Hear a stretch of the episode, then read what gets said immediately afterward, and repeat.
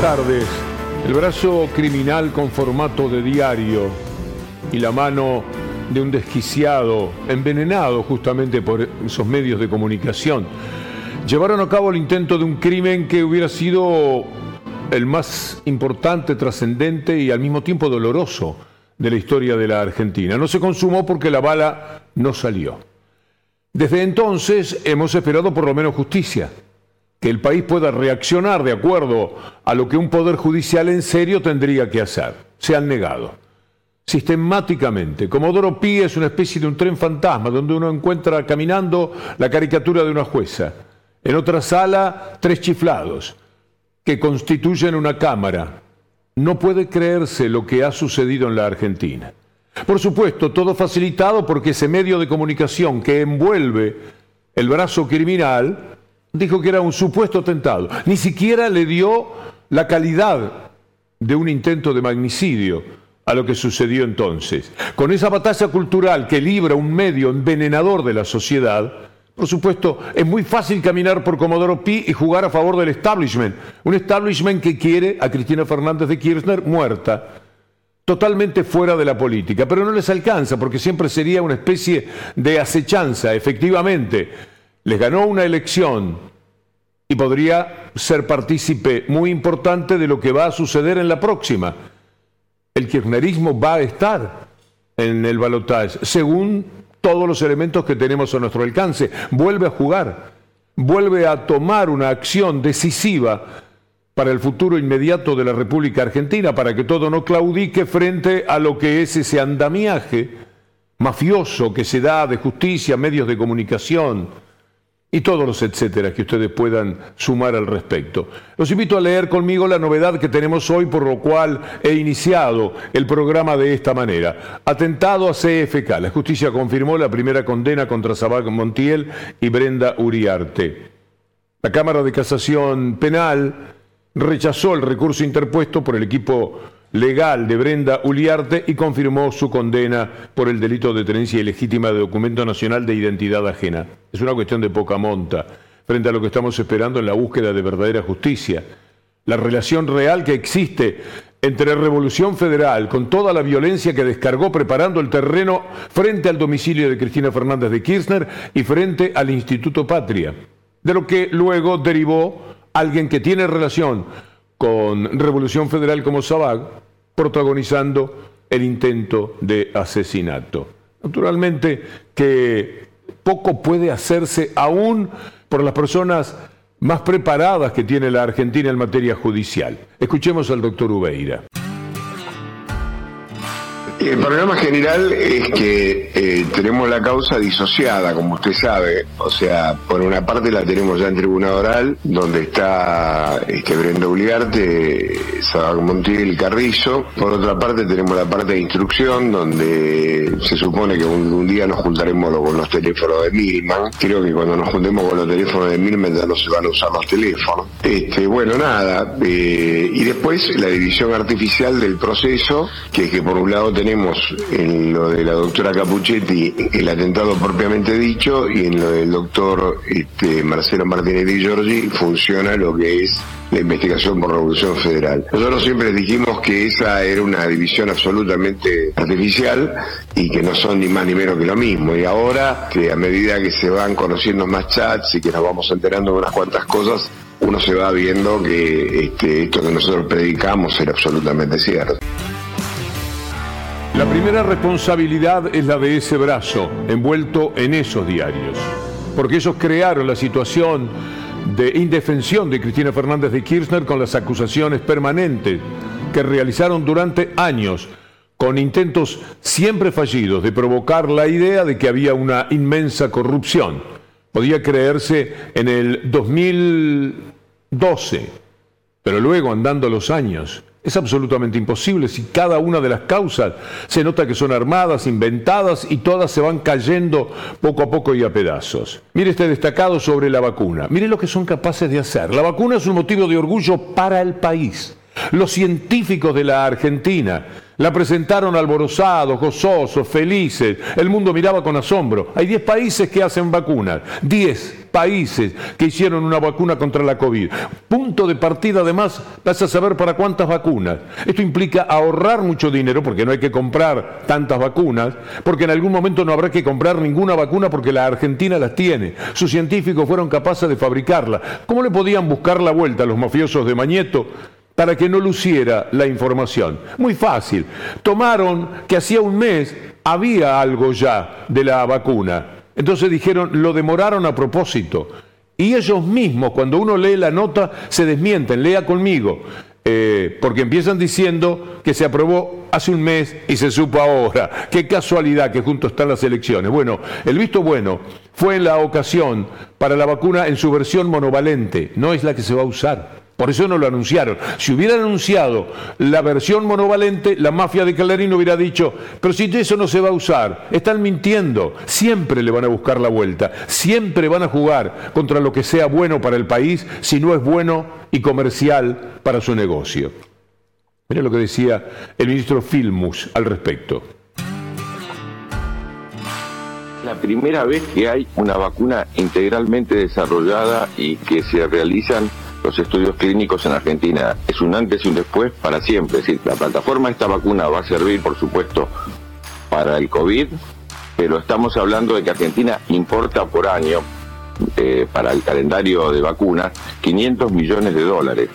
Este es el comienzo de un trabajo que va a servir para sustituir esas importaciones con el tiempo y también como el caso de esta vacuna que ya hemos hablado con otros países de la región y con la UBS va a servir para poder exportarla. Así que es un enorme avance de la ciencia argentina, e imposible de ocultar, y al mismo tiempo permite desde el punto de vista comercial una perspectiva enorme en una articulación público-privada, porque esto está hecho por investigadores del CONICET, de la Universidad de San Martín, y también por un laboratorio argentino, Casará, que es un laboratorio privado. En la elección del domingo hay dos partidos, uno es el pueblo y el otro es el Grupo Clarín. El pueblo busca representantes que dignifiquen un poco su vida, que la hagan algo más justa y llevadera. Los representantes del grupo mediático lo que quieren es que ese grupo y su élite de poder real se queden con mucho más todavía. ¿Sabe cuántas veces más han ganado desde la pandemia para aquí las corporaciones dominantes de la Argentina? ¿Sabe cuánto ha perdido el pueblo por esas ganancias? ¿Sabe usted lo que han acumulado en los tiempos de la remarcación constante con cualquier pretexto, si el dólar baja, si el dólar sube, todo les viene bien para justificar los terribles aumentos que le destinaron al pueblo fundamentalmente en los alimentos, deserrajando sobre el país una bala tan particular como no poder comer a millones de personas complicar la vida, la mínima vida a la que aspira la gente, no poderla llevar a cabo, porque no, si no se tiene para comer, no se tiene absolutamente para nada. Permítanme este recuerdo, porque siempre es un masaje al corazón verlo a Diego. Diego debutando, se cumple hoy un aniversario, 47, del debut de Diego con la camiseta de Argentinos Juniors. Ahí entraba el hombre que iba a cambiar la historia para el fútbol argentino, que le iba a dar toda la dimensión mundial y que reunía en sí mismo el ADN de toda la historia de los grandes jugadores que había tenido la Argentina. Hubo incipientes Maradona en los 30, 40, 50, 60, en el 60 nace Diego. Ya estaba todo pronto, como si se estuviera elaborando algo que tiene que ver científicamente con lo genético. Lo genético del fútbol argentino llega a lo máximo en 1960, nace Diego. Y Diego debutaba hace 47 años en la primera división. Siempre es una emoción Diego. Él mismo habla de ese partido debut. Quiero contar una cosa, mirá. Yo tenía el corazón que, me latía de una manera increíble. Entramos al vestuario, sentí que tocaba el cielo con las manos, porque entre los 16 estaba yo, con el número de... Mis sueños son, dos. Yo, mi primer sueño es jugar en el Mundial y el segundo es salir campeón de y, y los que siguen en la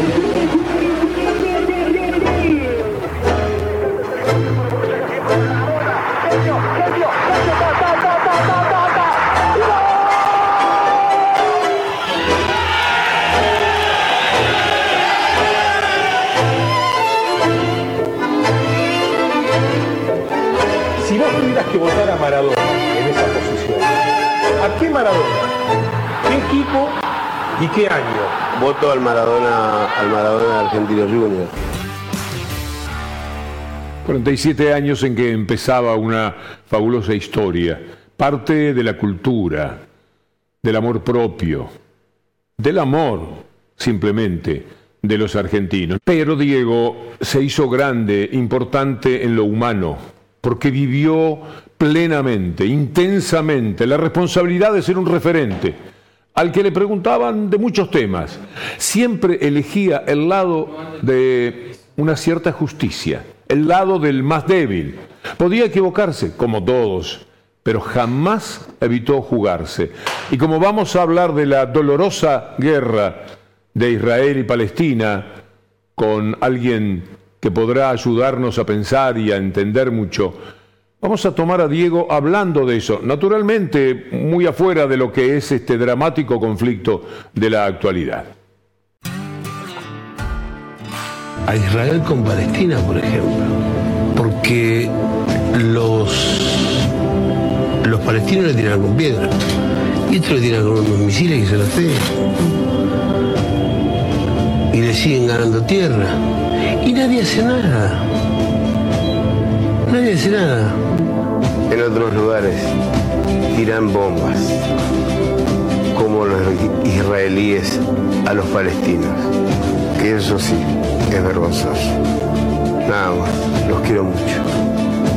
Buenas noches. ¿Palestina? Palestina.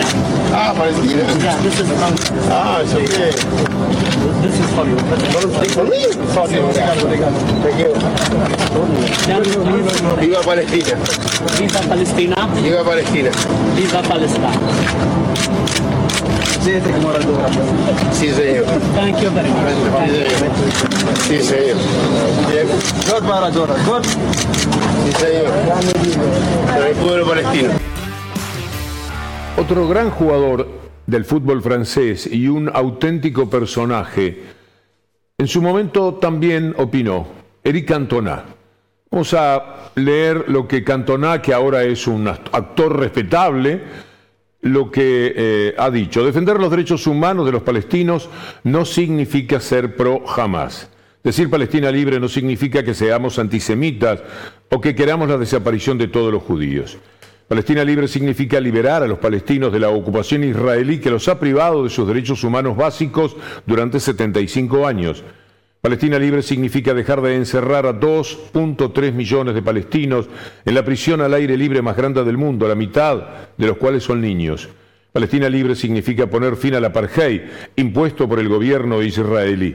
Palestina libre significa dar a los palestinos el control de los de las principales infraestructuras de su país.